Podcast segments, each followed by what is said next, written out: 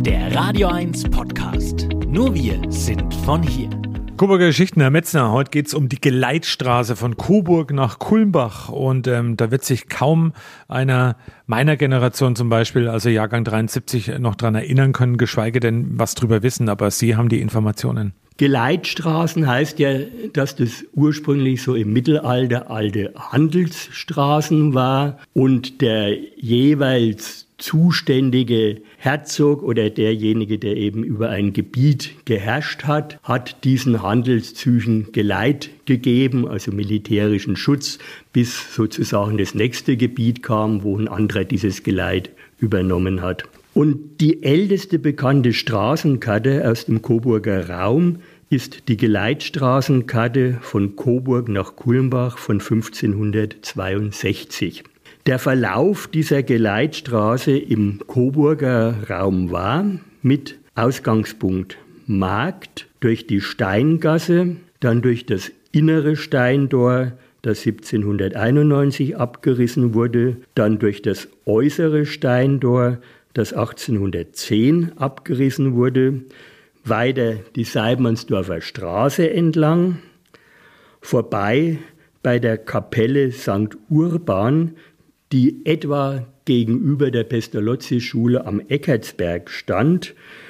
Und St. Urban war oder ist ja der Weinheiliger und die Kapelle stand dort, weil der Eckertsberg halt damals ein Weinberg war, wie viele andere Berge in Coburg auch, Brandensteins Ebene, Festungsberg und so weiter.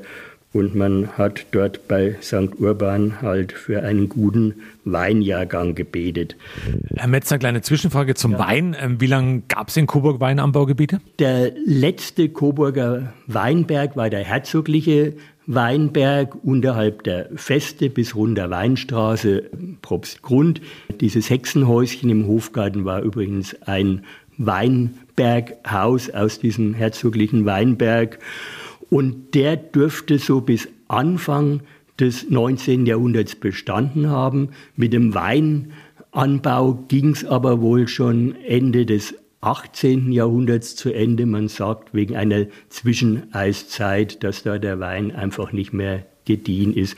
Aber wenn man sich zum Beispiel den alten Iselburgstich anschaut, sieht man die ganzen Hügel und Berge herum mit, mit Weinbergen bestückt. Dann hat diese Geleitstraße weiter auf der heutigen Trasse der Seidmannsdorfer Straße geführt bis zur Hausnummer 162. Das Haus ist in den 1980er Jahren allerdings abgerissen worden, damals für den jetzigen Veit-Stoßweg und die Albrecht-Dürer-Straße. An diesem Haus bog diese Geleitstraße nach rechts durch einen Hohlweg in den Ketschengrund ab, Ketschengrund genannt Grundle. Und diesen Hohlweg kenne ich noch, denn der hat bestimmt bis in die 1970er Jahre bestanden, bis dieses ganze Gebiet bebaut wurde. Also wir sind diesen Hohlweg runtergegangen oder mit dem Schlitten oder Ski runtergefahren, wenn wir zum Schlitten oder Skifahren an Buchberg oder an die sieben Hügel gegangen sind. Auf der anderen Seite dieses Grundle, dieses Ketschengrundes, ging es an der jetzigen Schrebergartengaststätte vorbei, über den Ketschenbach, hoch zum Ketschendorfer Sportplatz am Buchberg. Und an dessen Südostecke teilte sich die Geleitstraße. In südliche Richtung zweigte die Geleitstraße nach Bamberg ab, die dann hinter Kreidlitz vorbeiführte, Niederfüllbach und so weiter.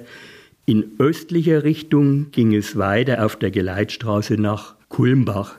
Bis zum Grüberstein ist der Verlauf dieser Geleitstraße heute noch gut erkennbar. Das heißt, erst der Hohlweg auf der Südseite des Buchberges und dann äh, ein Halbkreis in südlicher Richtung zum Grüberstein hoch.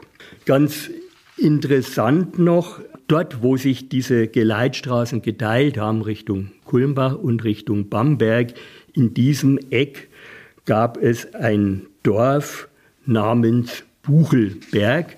Das heißt, ganz grob hat das gelegen zwischen Buchberg und Grüberstein.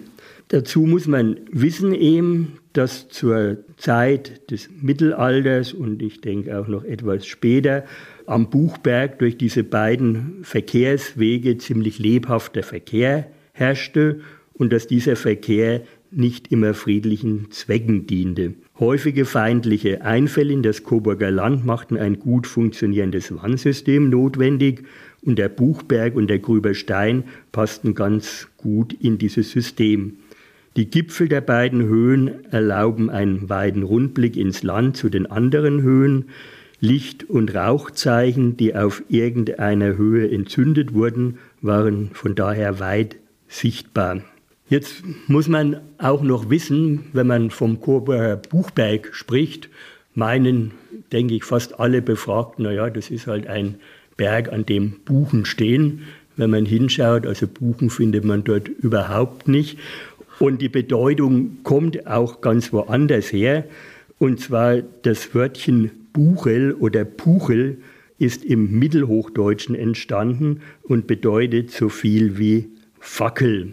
Also deutet darauf hin, dass eben mit Fackeln von diesem Buchberg aus Leuchtzeichen gegeben wurden, Verständigung geübt wurde. Über die Ortsgeschichte von Buchelberg, also diesem Ort, der zwischen diesen beiden Geleitstraßen lag, ist recht wenig bekannt.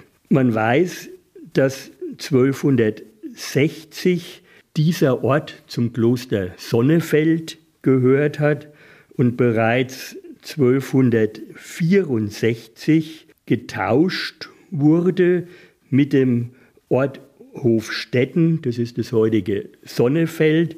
Das heißt, vom Kloster Sonnefeld kam dieses Buchelberg in den Besitz des Klosters Saalfeld. Und Bereits so im 14. Jahrhundert gibt es keine Hinweise mehr darauf, dass dieser Ort, dieses Dorf Buchelberg noch bestanden hat. Ich habe mal mit einem älteren Kreidlitzer gesprochen, der gemeint hat, man hätte noch Steinreste sehen können, wenn man weiß, wo die sind.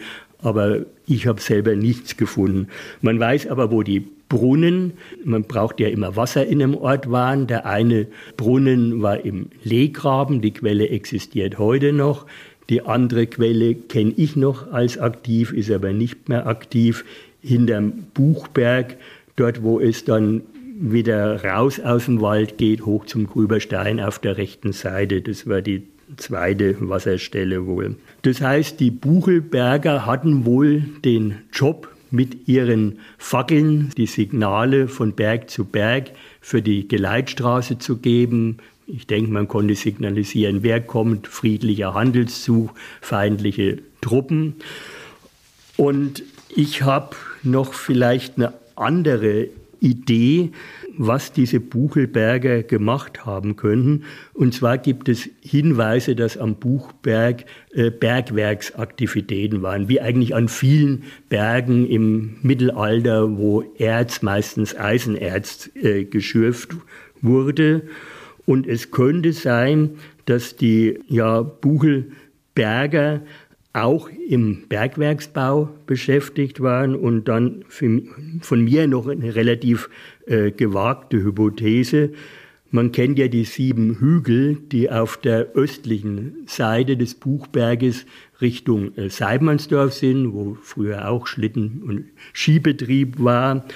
Und es könnte sein, dass diese sieben Hügel gar keine natürliche geologische Formation sind, sondern vielleicht aus Abraum, aus Abraum von diesem Bergbau her existieren. Müsste man geologisch untersuchen, ist also sehr spekulativ von mir. Ja, soweit zur Geleitstraße Coburg-Kulmbach und dem an dieser Geleitstraße liegenden und schon lange verschwundenen Ort Buchelberg. Euer Sender für die Region zum Mitnehmen der Radio 1 Podcasts. Wir freuen uns über eure Abos bei Spotify, Apple Podcasts, Google Podcasts, Amazon Music und bei dieser und natürlich auch über alle Kommentare und Bewertungen. Mehr zu Radio 1 findet ihr auf www.radio1.com.